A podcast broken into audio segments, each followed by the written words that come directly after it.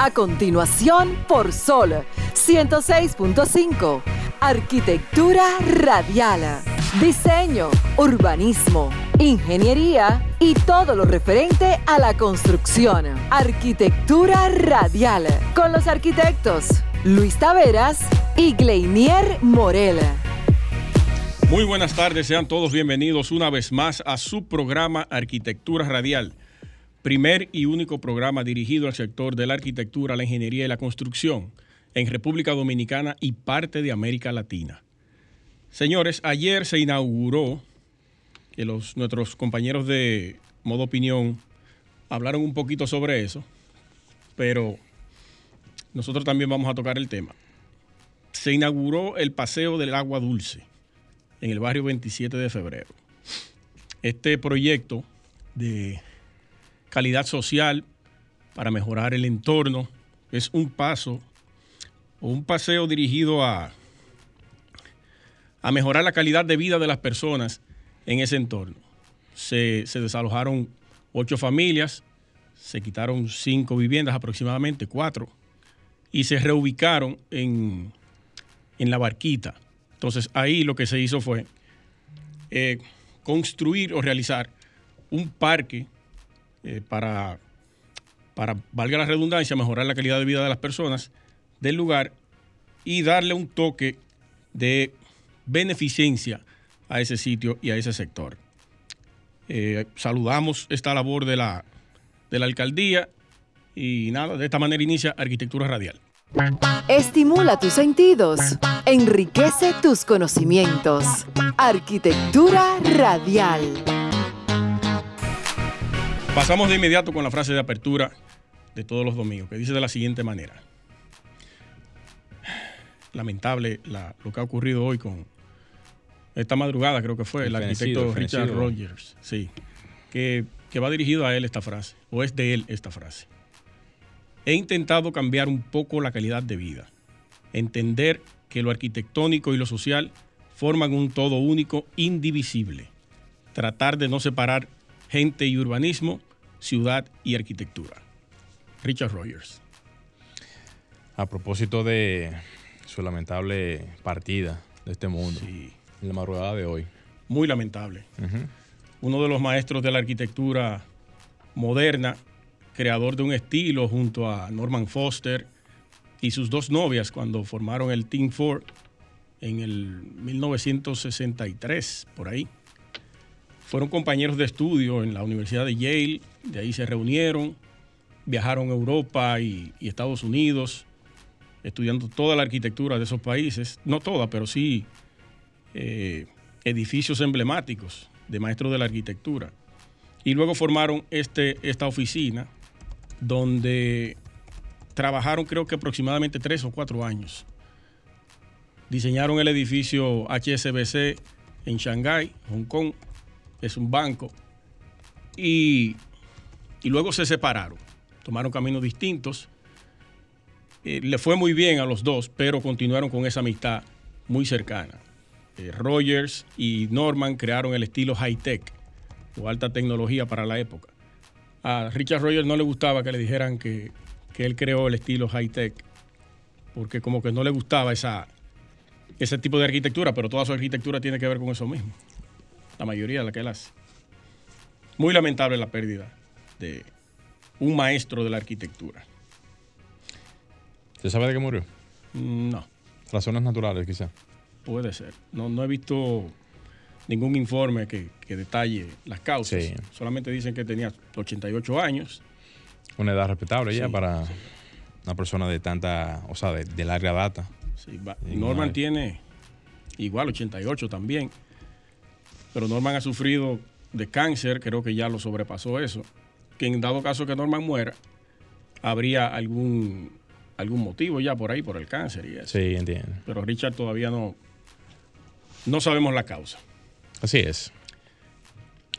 Pero a, propósito de eso, eh, tú sabes que las leyendas, así como esos, estos arquitectos, y esto es algo muy breve, eh, um, desarrollan tanto en el ámbito arquitectónico proyectos, eh, desarrollan también muchísimas soluciones en el andar Y luego entonces cuando pasan a, a morir Sí. y, mu- y mueren, es que se les reconocen algunos otros méritos que en la vida quizás a lo mejor no se reconocen. Tú verás ahora cuando ya pasen algunos días cómo van a comenzar a, entonces a surgir algunos nuevos méritos en función a otros eh, desarrollos de la parte arquitectónica, urbanística y demás que van a florecer en esta, en esta etapa. Pero en el caso de él, eh, hubo pocas premiaciones en las cuales él no, No, fuera, no fuera premiado. sí. Llegarán otras, te va- tú verás. le hicieron las distinciones correspondientes a, a su estatura como profesional de la arquitectura. Me consta, me consta. Sí. Mira. Norman le, Norman le hizo una, un tributo. Está colgado en la página de Norman Foster, eh, fosterandpartners.com. Bastante emotivo. Quiero leer un párrafo solamente de eso, El párrafo inicial y el párrafo final. Dice Norman, estoy profundamente entristecido por la partida de mi amigo más antiguo y cercano, Richard Rogers. Desde que nos conocimos hace casi 60 años, como estudiante en la Universidad de Yale, Rogers ha sido un alma o mi alma gemela. Wow. En el texto al final dice, Richard Rogers fue un gran arquitecto, pionero de la era moderna, comprometido socialmente y un protagonista influyente de lo mejor de la vida de la ciudad.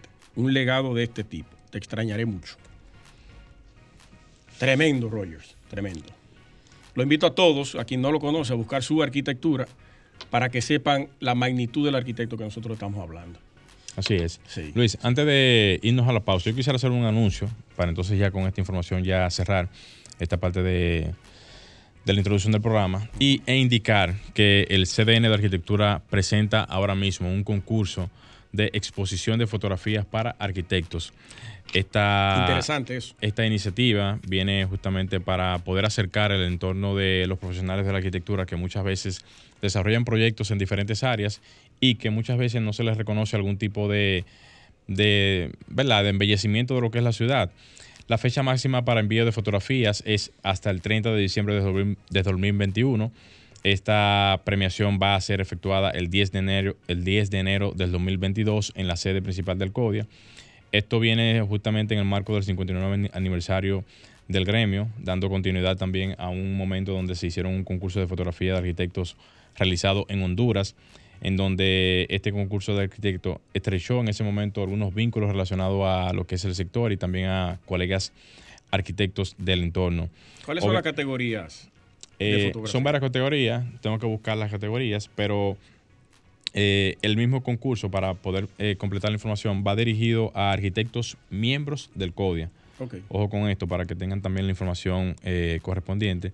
Y cualquier tipo de inquietud o información que quieran preguntar, lo pueden hacer al correo y también enviar sus propuestas al correo al ongarqh.gmail.com con los datos adjuntos Repítalo de nuevo. Exacto, con los datos adjuntos de su nombre, categoría en la que quiera participar, nombre de la fotografía, lugar y fecha aproximada de la toma, etcétera, etcétera, etcétera. El correo, lo repito, es ongarqh.gmail.com. Ahorita más adelante voy a decir las diferentes categorías para que cada quien que quiera exponer su imagen o su proyecto no tiene que ser un asunto profesional, porque a veces uno, uno cree que tiene que ser una imagen profesional. Puede ser una imagen tomada hasta con un celular. La idea es poder reflejar el interés que se tiene de que puedan mandar sus imágenes para el tema de lo que es la premiación. ¿Y No, eso es totalmente gratis. cuál es el, el beneficio? No, hay, hay unos, hay unos, eh, hay unos, pre- unos premios que no lo tengo aquí ahora mismo de- de- desglosado, que las puedo decir ahorita más, Está más bien, adelante. Vámonos a la pausa, señores, no se muevan. Estás escuchando Arquitectura Radial. Ya volvemos. Cápsula informativa en Arquitectura Radial. Walter Gropius, Alemania, 1883. No sabemos si es más conocido por su trabajo como fundador y director de la famosa Bauhaus o como arquitecto y urbanista. Una de sus aportaciones al mundo de la arquitectura es construir a lo alto en las grandes ciudades, creando grandes bloques de viviendas para solucionar los problemas sociales y urbanísticos. Nacido en 1883, era un defensor de la racionalización en la industria de la construcción y de la producción de diseño. Estás escuchando Arquitectura Radial. Bien, señores, continuamos en Arquitectura Radial. Señores, para todos los que están en sintonía en este momento y que están escuchando el programa, pueden sintonizarnos también por eh, Arquitectura Radial, tanto en Instagram como Facebook y Twitter, para que también puedan ver la transmisión en vivo de nosotros aquí en cabina y escuchar también el contenido también diferido por esas plataformas digitales. Aprovechando también mandar un saludo muy especial a Isabel Salazar, Diana Calorina Toro, Javier Capayán, profesor de natación del Centro Olímpico Juan Pablo Duarte, y Denny Almonte.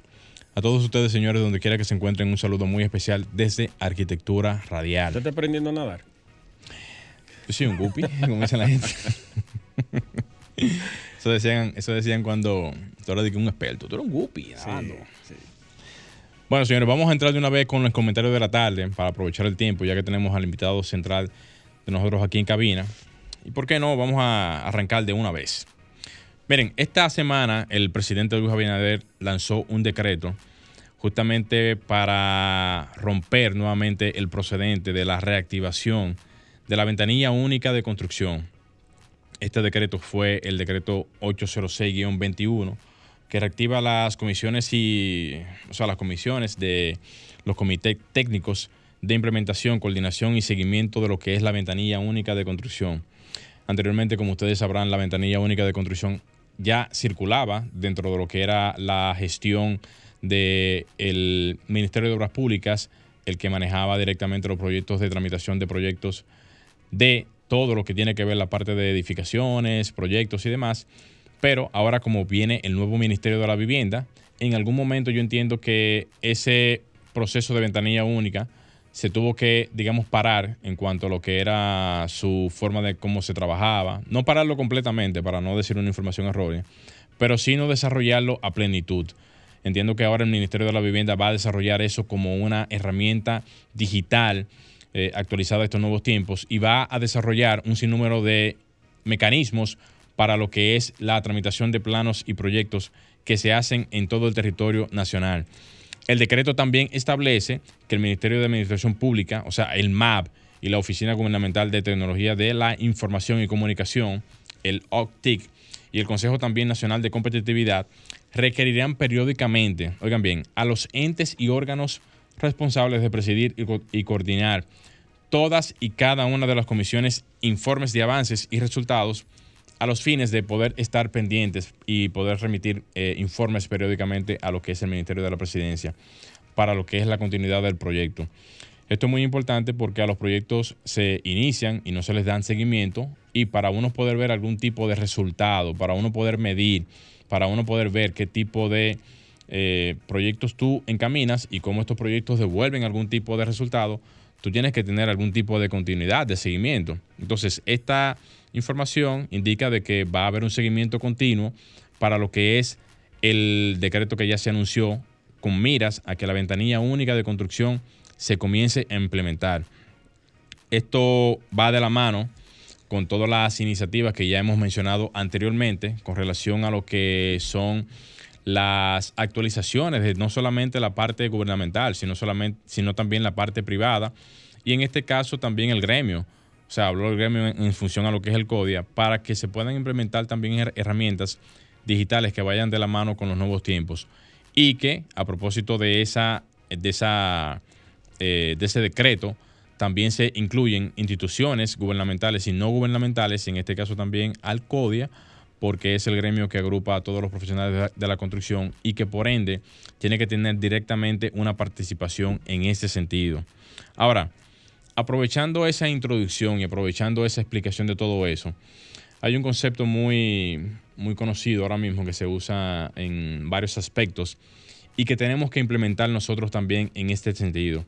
Se usa mucho el concepto de economía colaborativa, pero yo entiendo que también nosotros tenemos que acuñar ese concepto y enfocarlo en la parte de la construcción, pero como construcción colaborativa. Ahí entraría todo lo que tiene que ver con este decreto, porque automáticamente tenemos una ventanilla única de construcción que engloba todos los sectores que tienen que ver con este, con este asunto. Háblese desde el mismo MIBET, las alcaldías, las instituciones que van a desarrollar ese entorno, DGI, bueno, en fin, todas, incluyendo el CODIA, esto va a hacer que esta, eh, este enfoque de construcción colaborativa, como yo lo estoy llamando ahora mismo, pueda unificar todos esos sectores para empujar de una manera u otra lo que tiene que ver con el resultado final, qué es lo que se quiere, que los proyectos avancen, que la economía avance, que el sector de la construcción avance, que sean también impulsados por los profesionales de la construcción, que son los que desarrollan los proyectos, y que esto, de alguna manera u otra, pueda embellecer lo que es el sector, que haga que el sector realmente sea el dinamismo que obviamente cada año demuestra que es el que es puntero en todo lo que es la economía, pero que esa economía no se distribuye perfectamente como tal en todo lo que es el profesional del área. Ahí entonces yo entiendo que de una forma efectiva se pueden resolver los problemas burocráticos que tiene el sistema, que hace que los procesos sean muy lentos a nivel de lo que son los procedimientos de construcción y que eso crearía una sinergia, oigan bien, una sinergia en materia de comunicación efectiva entre las, entre las instituciones. ¿Por qué esa sinergia? Porque aunque anteriormente se había implementado el sistema de ventanilla única, ahora se va a ampliar muchísimo más y eso va a generar una sinergia entre las instituciones para que cada una de ellas puedan pasarse informaciones de una manera efectiva, ya que se están montando todas ellas en tecnología y en la parte digital a nivel de lo que es el desarrollo de cada modelo, de cada gestión. Eh, cuando digo gestión me, refiero es a cada gestión que se hace en función a lo que son los procedimientos de paso de información. Entonces, ahora mismo vamos a ver cómo el profesional va a tener una acción principal en cada uno de estos procedimientos porque quienes llevan de la mano este tipo de asuntos son los profesionales del área. Cada vez que se desarrolla un proyecto, somos nosotros los que vamos a desarrollar esos proyectos en cada una de esas instituciones, o más bien en la parte del MIBET, del MIBET para que se puedan implementar cada una de estas iniciativas que tienen que ver con, como por ejemplo las alcaldías, eh, el CODIA, el MIBET, para que estas, estas informaciones, estas comunicaciones entre cada una de ellas vayan a donde tienen que llegar, que es al resultado final de que los procesos de llevarlos de, de seis meses, un año, se puedan llevar a, como dijo el presidente Luis Abinader, a 60 días mínimos de entrega por proyecto. Entonces, eh, vamos a, también a ver en lo adelante una integración efectiva entre los proyectos, de manera que vamos a ver un, un, resultado del desarrollo productivo a nivel de lo que es el área de la construcción.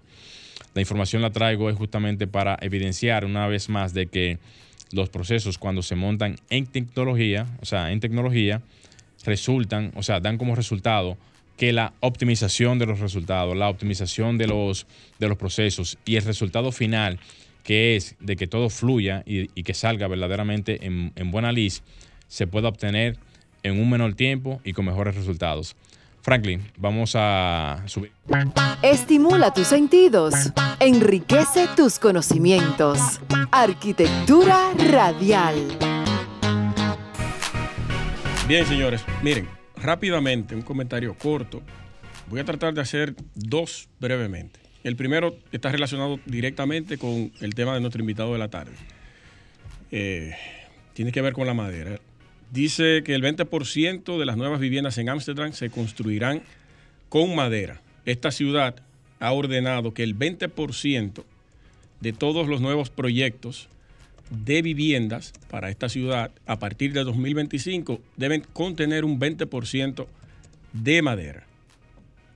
Esto se denomina, este acuerdo está denominado como el Green Deal Timber Construction, que me imagino que, usted debe estar al tanto sobre, sobre ese tema y lo pudiéramos abordar rápidamente ahorita. Han confirmado, han firmado ya 32 municipios de la región metropolitana en Ámsterdam este acuerdo. Se espera que el aumento del uso de la madera en los proyectos de construcción de la ciudad reduzcan la dependencia del acero y del hormigón. Eso lo puedo tratar rápidamente en breve, porque lo que es el acero y el hormigón están directamente ligados con la parte de construcción de madera. ¿Por qué?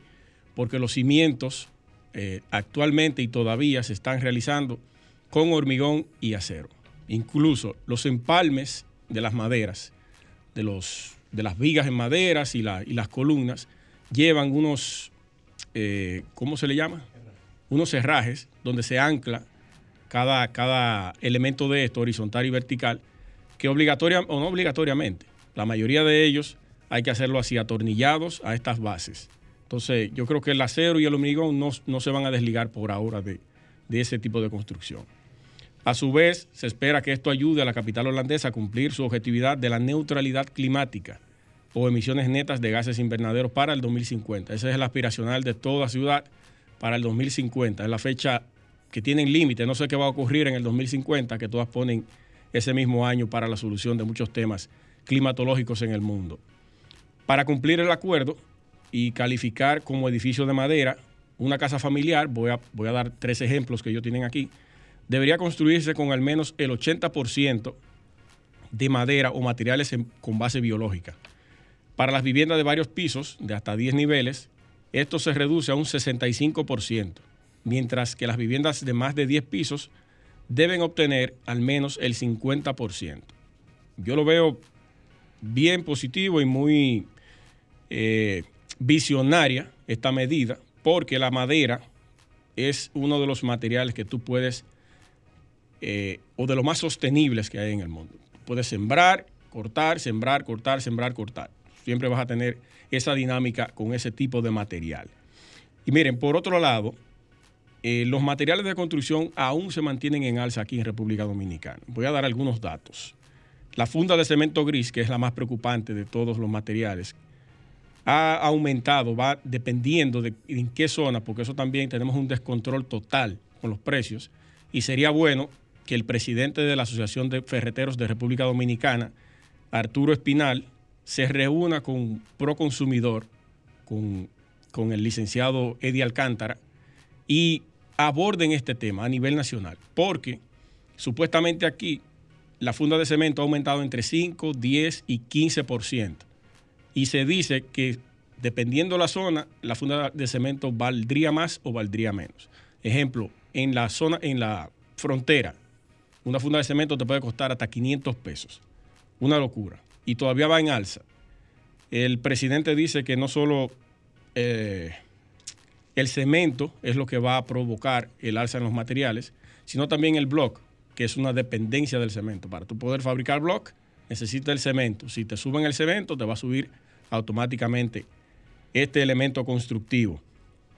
Ah, también está Adoacero, que es la Asociación Dominicana de Acero. Dice que las varillas no han aumentado el precio recientemente, que ese precio se mantiene desde hace seis meses. Y el propio presidente de la Asociación de Ferreteros dice que nosotros tenemos una ventaja sobre algunos países en América Latina, por ejemplo México, Costa Rica, Panamá, Colombia y Estados Unidos, porque en República Dominicana la funda de cemento se vende no más o no llega a 10 dólares. Eso es correcto. Posiblemente en esos países tenga ese costo. Y para terminar, el índice de costos directos de la construcción que es una medición que hace la ONE, la Oficina Nacional de Estadísticas, eh, pone algunos materiales y porcentajes eh, que han aumentado desde junio de este año. La madera aumentó un 7.99, el acero un 10.90, los misceláneos eléctricos un 11.26, los alambres eléctricos un 13.34, las piedras y el marmolito un 19.81 las herrajes o la herrajería un 25.50 y las herramientas un 48.33. Vamos a prestarle atención, Proconsumidor, reúnase con los ferreteros para ver si le buscamos una solución a esto y también con los empresarios de la construcción para poder regularizar estos costos que están fluctuando en la sociedad. Vamos a la pausa, no se muevan y venimos con nuestro invitado de la tarde. Estás escuchando Arquitectura Radial. Ya volvemos. Cápsula informativa en Arquitectura Radial. La presencia de la arquitectura en nuestra vida es constante, pero nos limitamos a utilizarla y a convivir con ella, sin preguntarnos sobre su significado, sin aprender a conocerla mejor. Intentaremos aquí iniciar un camino de conocimiento de la arquitectura, que significa conocimiento de nuestro entorno, y lo haremos partiendo de una definición. La arquitectura es el arte de proyectar y construir el entorno humano. Arquiplos. Continúa escuchando Arquitectura Radial. Estás escuchando Arquitectura Radial. Continuamos en Arquitectura Radial. Gracias por su sintonía y recuerden llamar a cabina cualquier pregunta, cualquier inquietud que tenga o cualquier problema que esté ocurriendo en su sector al 809-540-1065. También agréguenos a nuestro WhatsApp al 829-630-8811. Ya tenemos con nosotros al invitado de la tarde. Él es Lucas Gutiérrez, gerente de La Charpente. Lucas, buenas tardes. Hola, buenas tardes Luis. ¿Qué tal? Todo bien, todo bien. Tiempo planificando con Lucas que venga aquí al programa. Más de un año, ¿verdad, Lucas? un año, sí. Esperando ese asiento. Ay, ay, ay, ay, ay. Esperando el break. Vamos arriba, vamos a hacer que el momento sea bastante interesante y que podamos aprovechar el tiempo lo más posible. Mm. Permítame tomar esta llamada. Lucas. Adelante. O- Espero que tenga que ver con el tema tuyo. Buenas. Sí, buenas tardes. Le estoy escuchando en el programa y lo que usted dice de, le hablo desde Jaina, Anselma de la Cruz. Y lo que usted dice de la funda de cemento y los materiales están por las nubes. Yo misma incluso iba a hacer la- algo aquí en mi casa, pero decidí postergarlo para otra fecha porque es insostenible esos precios. Muchísimas gracias. Gracias a usted Gracias por a su ti por denuncia. tu... Pero mira, si tú esperas más, es probable que suba, Ay, ay, ay, ay. que ay. siga subiendo. No hay posibilidad de que los materiales bajen. Lo ideal sería tomar una decisión, eh, bueno, una decisión un poquito dura desde el punto de Sí. vista económico, pero tomarla en función a lo que pueda hacer la proyección hacia más adelante. Sí. Lucas, háblanos de tu empresa. Bien, es una empresa eh, de carpintería. Hace- Trabajamos estructura de madera, solamente madera. Eh, estamos... eh, Estructura de madera. Estructura de madera. Es una empresa que fue creada por mí y por mi esposa, una empresa familiar, en el 2014. Ustedes- tú, eres, tú eres francés. Sí, Ustedes son yo- franceses. Franco-argentino. Yo nací en Argentina y desde chiquito me fui a vivir a Francia y viví toda mi vida la educación, todo, todo, todo en Francia. Allá en Francia. Ujú. Crean la empresa. Ah, perdón. Mi esposa es dominicana de Santiago y no, ella estudió Perfecto, un año en, en España y no. Ok, perfecto. Ok. ¿Y la- ustedes crean la empresa allá en, en Francia? No, no, aquí, aquí, Aquí. en República Dominicana, claro, en Santiago. Y, y bueno, un, un lindo proyecto que se está armando, eh, que se está armando. Estamos, o sea, abrimos la, la empresa con una idea de proponer otra forma de construir eh, la madera, de trabajar Sí. la madera, con otro, eh, otra forma de diseñar y de, o sea, otra concepción del techo de madera en general, la construcción de madera, estructura de madera. Entonces, ah, es un, el camino es un poco largo porque Sí. es nuevo, ¿verdad? Sí. Eh, pero poco a poco, arquitectos, ingenieros, muchos clientes están eh, muy de acuerdo con lo, con lo que proponemos, digamos. Y bueno, poco a poco estamos... Muy bien. Cuando tú mencionas, eh, Lucas, la parte de estructura en madera, uno visualiza de, de inmediato de que no se trata de una simple madera, o sea, no es un simple una techo, tabla. No es una tabla puesta en un sentido, es una estructura en sí.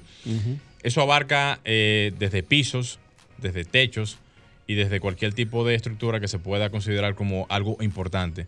Desde el punto de vista de lo que es la parte de, de diseño, ¿ustedes suelen hacer ese tipo de trabajos o, se le, o le pasan la información de ese tipo? Porque la parte de estructura en madera requiere de diseño en estructura de madera. Aquí Sí. hay hoteles, por ejemplo, para complementar la idea, hoteles en Bávaro, Punta Cana, Santiago, que tienen techos en madera, pero son techos impresionantes en madera. que Hay tienen un una diseño estructura- estructural. un, un diseño estructural en la parte de madera. Sí. ¿Ustedes se encargan también de eso? Sí, eh, bueno, tengo esa formación. Eh, en Francia la formación de un carpintero es una escuela un poco especial la que hice, que se llama lo- Los Compañeros del Deber, el deber de transmitir. De ahí viene la- el, el nombre de la, de la escuela. Es una escuela eh, que tiene más de mil años en Francia, fue creada antes de la Edad Media y fue una What? escuela... ¿En serio? Sí, eh, fue una escuela que se creó oficialmente para eh, construir todas las catedrales, los monumentos históricos que hay en Francia y en Europa.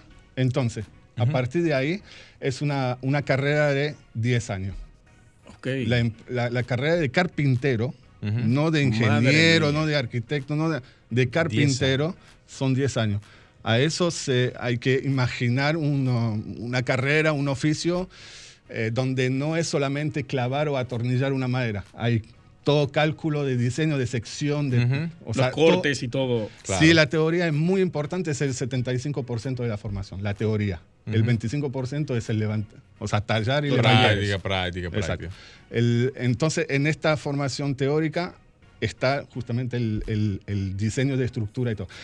Aquí en República Dominicana, Eh, Aquí no se usa eso. eso vamos, No. vamos a comenzar por aquí. Aquí no se usa eso. Por eso hice la pregunta, porque, y haciendo un pequeño paréntesis, conocemos muy bien de la parte histórica de lo que son esos países desarrollados en la parte de madera, comenzando con los puentes, comenzando con los ferrocarriles, o sea, siguiendo con los ferrocarriles, fe- ferrocarriles, y todo ese tipo de estructura que en su momento, cuando no existía ni hierro para hacer estructura, ni cuando no existía tampoco el hormigón para hacer estructura, se hacía todo en madera. Madera, o sea sí. que la experiencia está de más.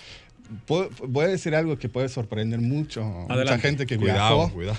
No, no, es que, es que eh, hoy en día estamos en el 2021. Así Vamos es. a pasar al 2022. Ujú. Todavía el 40% de las casas de los edificios en París, en París, son de madera. El 40. El 40%. Están eh, escondidos por piedra tallada, por estatua, por todo esa, es lo, que hoy es conocido París con esos edificios todos con- de piedra. En realidad esa piedra tiene 20 centímetros de espesor y atrás toda la estructura del edificio es en madera. Lo sé porque trabajé un año en una empresa que restauraba toda esa, es- eh, o sea, toda esa es- eh, eh, eh, estructura de madera de esos edificios en el centro de París. Todo alrededor de Notre Dame, de, de sí. Mm, Y sí, 600 años, 700 años. ¿sí? ¿Qué tipo de madera? Tú que tienes conocimiento pleno de eso. Ve, lo que más eh, se trabajaba en esa época era el roble. Había la cantidad, había la cantidad. Eh, el techo de Notre Dame que eh, se quemó eh, era de E- roble Era de roble. y tenía 800 años, ¿verdad? ¡Wow! Pero Mi no, madre. Ese, eh, eh, eh, hay ¿Tú que hablaste de eso, Luis, en su momento? hay pieza también en pino. Hoy, hoy sabemos que eh, hacer una estructura en pino eh, puede durar hasta 200, 300 años, ¿verdad? Hay un edificio, ah, para volver al tema de la de, la, del- de Holanda, eh, de Ámsterdam, ¿verdad? Que Sí. están construyendo ahí. Eh, Sí, termina la idea para irnos a la pausa. sí, que eh, se terminó este año eh, por primera vez un edificio de 27 plantas en Dinamarca, en Copenhague, En madera. En madera. en madera. Sí. Pero eso- no hay nada de metal, si es los herrajes nada más, para ensamblar la madera. Vamos, vamos a, a desarrollarlo más después Sí, de la pausa. exactamente. No se muevan, señores. Estás escuchando Arquitectura Radial. Ya volvemos. Estimula tus sentidos, enriquece tus conocimientos. Arquitectura Radial. Bien, señores, continuamos con nuestro invitado de la tarde, Lucas Gutiérrez. Quedamos en el edificio de madera más alto que hay en Dinamarca, fue que se Sí, construyó. en Copenhague, sí, 27 plantas. Entonces esa madera es una madera eh, elaborada, no crece así, obviamente, son maderas que pueden tener hasta 25 metros de, de largo, con una sección bien importante. Esas vigas se fabrican en, en un taller eh, especializado Sí. que, eh, y, y se llama, en inglés sería glue lame, en español eh, madera laminada. Son láminas de madera entrepegadas, con una cola especial. Ujú. Eh, Que y va aquí- una en una dirección y la otra en otra dirección. no, no, eso es, eso se- se- se eso sería mm, eh, plywood, o sea, o contraenchapado. Contraenchapado porque la- las fibras son en contra, o sea, Ujú. se cruzan. Sí. No, ahí la madera siempre en la misma dirección. pero en vez de empatar verticalmente como se hace aquí en la República Dominicana, eh, cuando tenemos piezas que miden más de 20, 20 pies, eh, esa técnica es eh, empatar horizontalmente. Las tablas están planas y se suben encima del otro hasta llegar a la medida que uno, o sea, la sección que uno quiera. El peralte que necesita para poder darle la luz necesaria. Exactamente, Sí. exactamente. ¿Eso por un concepto meramente estructural o por la funcionabilidad de la madera en función a las fibras? Los dos. Ambas. Totalmente. A una sí. combinación. Totalmente, sí. Em, ¿Tú has trabajado eso aquí ya? Sí, entonces, con mucho orgullo, Sí. le voy a decir que nosotros hicimos dos obras este año, justamente que terminamos, el último lo terminamos hace dos semanas. Eh, el, primer, el primero es en el malecón de Santo Domingo, es eh, con, exactamente con esa técnica, luz 7 metros 50, Wow. lo que vendría a ser 27 pies, Sí, 28 sí. algo Casi así. 30 pies, casi 30 pies. Casi 30 pies. Eh, pues fabricamos las vigas nosotros. eh, y después la otra obra está en Santiago, eh, que trabajamos. La primera obra fue con la constructora GES, eh, Marcos eh, García. Ajá. Eh, y la, la segunda obra fue con el arquitecto eh, Ignacio Ochoa, eh, joven, eh, muy conocido en Santiago por el tema de, de, de restaurantes, bares, toda esa onda.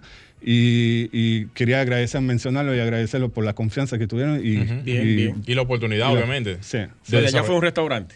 Sí, en Santiago es un restaurante eh, y que mide más o menos unos 300 metros cuadrados y puras vigas laminadas. Eh, fabricamos, pasamos dos meses fabricando las vigas, eh, siete metros de largo, o sea, súper proyecto. Y, Yo me imagino que ahora mismo en ese entorno, en esa zona, pocos restaurantes con esa característica tanto espacial como de lo que tiene que ver la importancia del techo. Mm. Pocos hay, me imagino. Hay muy pocos, pero eh, bueno, por ejemplo, el, nacional, el nuevo Nacional de Santiago, que está cerca de la Rafael Vidal, bueno, este, esas vigas son laminadas. También. Sí, con una luz de 30 metros de largo, eh, 100 pies, pero esas vigas vinieron de España.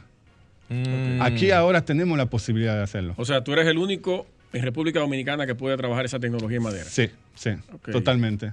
Ya lo saben, señores.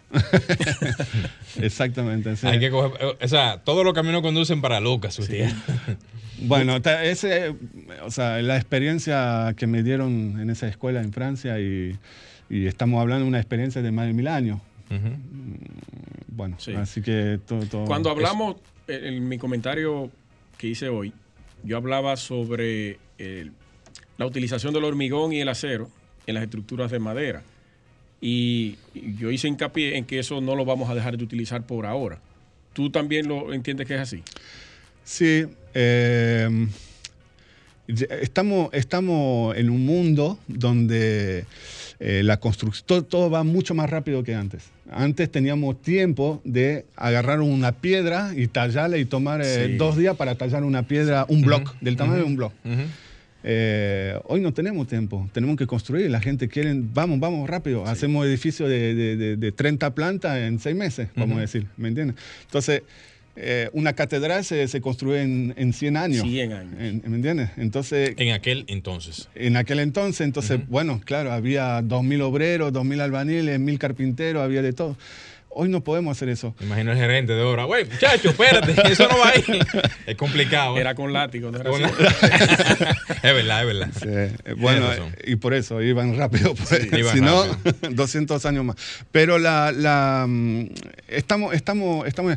Yo creo que, yo creo que eh, podemos volver a, a, una técnica con materiales sostenibles como la madera, como la piedra, podemos hacerlo.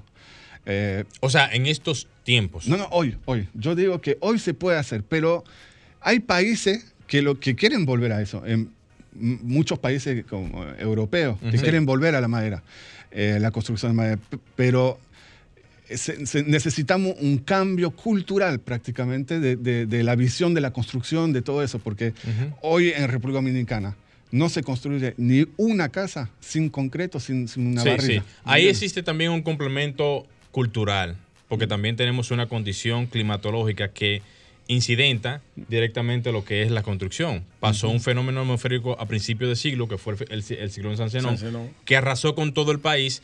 Eso dio como paso a que los nuevos arquitectos que habían, bueno, ahí está eh, Guillermo, González, que fue el precursor de lo que fue el hormigón aquí en el país. Y demás. y demás. Comenzaron a implementar el hormigón como una alternativa y una solución a los problemas climatológicos de la época y que posterior a eso ya eso fue como el ABC de la construcción. Yo lo que entiendo es que debe de existir es la combinación mm. de elementos, hormigón, madera, en los casos donde mayormente se puedan implementar, porque a pesar de todo, aquí en República Dominicana existe culturalmente hablando ya una tendencia a el hormigón. El acero ha entrado aquí más o menos en vigencia porque ya ha existido como una cierta cultura de entendimiento. Pero el acero, aquí no se hacía nada en acero. Estructura de acero, mm. e-, edificaciones y fachadas y eso, nada de acero. Ahora es que se está implementando eso por la confianza que la gente tiene. Y en el caso de la madera, también va a venir esa confianza cuando comiencen a desarrollarse proyectos así, que la gente vea y entienda, ah, no, pero se puede. ¿Cuál es el problema? Lo que hay que hacer las cosas bien. Que estructuralmente hablando, la madera resista un ciclón de categoría 4 o 5 en función al diseño estructural que se, Se haga. puede, se puede. Ya Se- actualmente se puede. O sea, se esos puede. edificios que, que están haciendo en Dinamarca te aguantan perfectamente. Claro, se puede, obviamente. Es- Lo que pasa es que hay que diseñarlo para eso. Nos quedan dos minutos. Hay, hay- hay que estudiarlo. Sí, sí, ad- adelante. mira, la, mm, lo que te puedo decir y lo que estás eh, ya estudiado, ya confirmado, la, el hormigón, el- las casas de concreto, todo eso, es eh, una durabilidad de entre 60 y 80 años. Ahí está. Eso está estudiado, eso está declarado, es así. Ujú. Los edificios que se hicieron en los años 60, hoy en día se tumban, y eso es lo que vemos en los videos, se tumban, Sí. se tumban.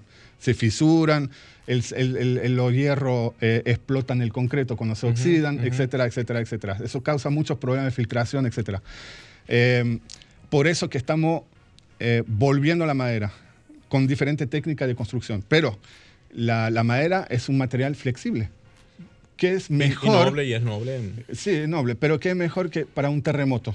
La madera es, flexible.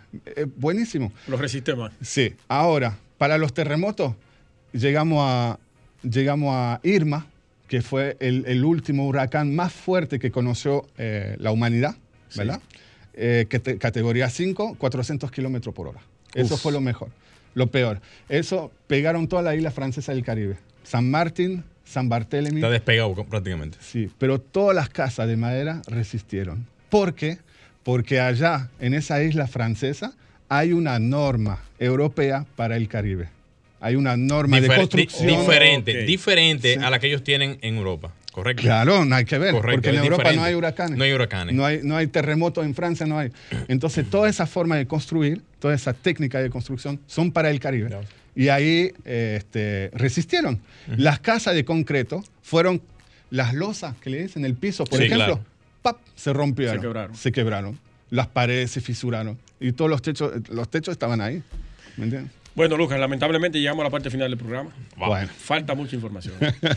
Te vamos a extender la, invitación bueno, nuevamente el próximo espero, año. espero, Sí. espero. Hay Dios muchas mediante. cosas. Faltan es. muchas cosas. Se nos quedó abordar la madera en República Dominicana. Sí, sí, sí. de sí. lleno.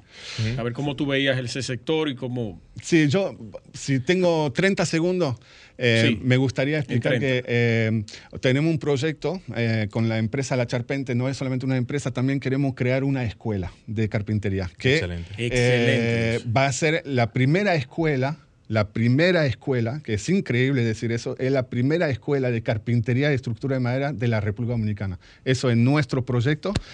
Si alguien nos puede ayudar, Vamos a hacerlo hasta allá. copiar, copiar el proyecto. Todos tenemos una, todo un proyecto eh, eh, avanzado y ya realizado. Eh, ya compramos el terreno para empezar a construir la escuela.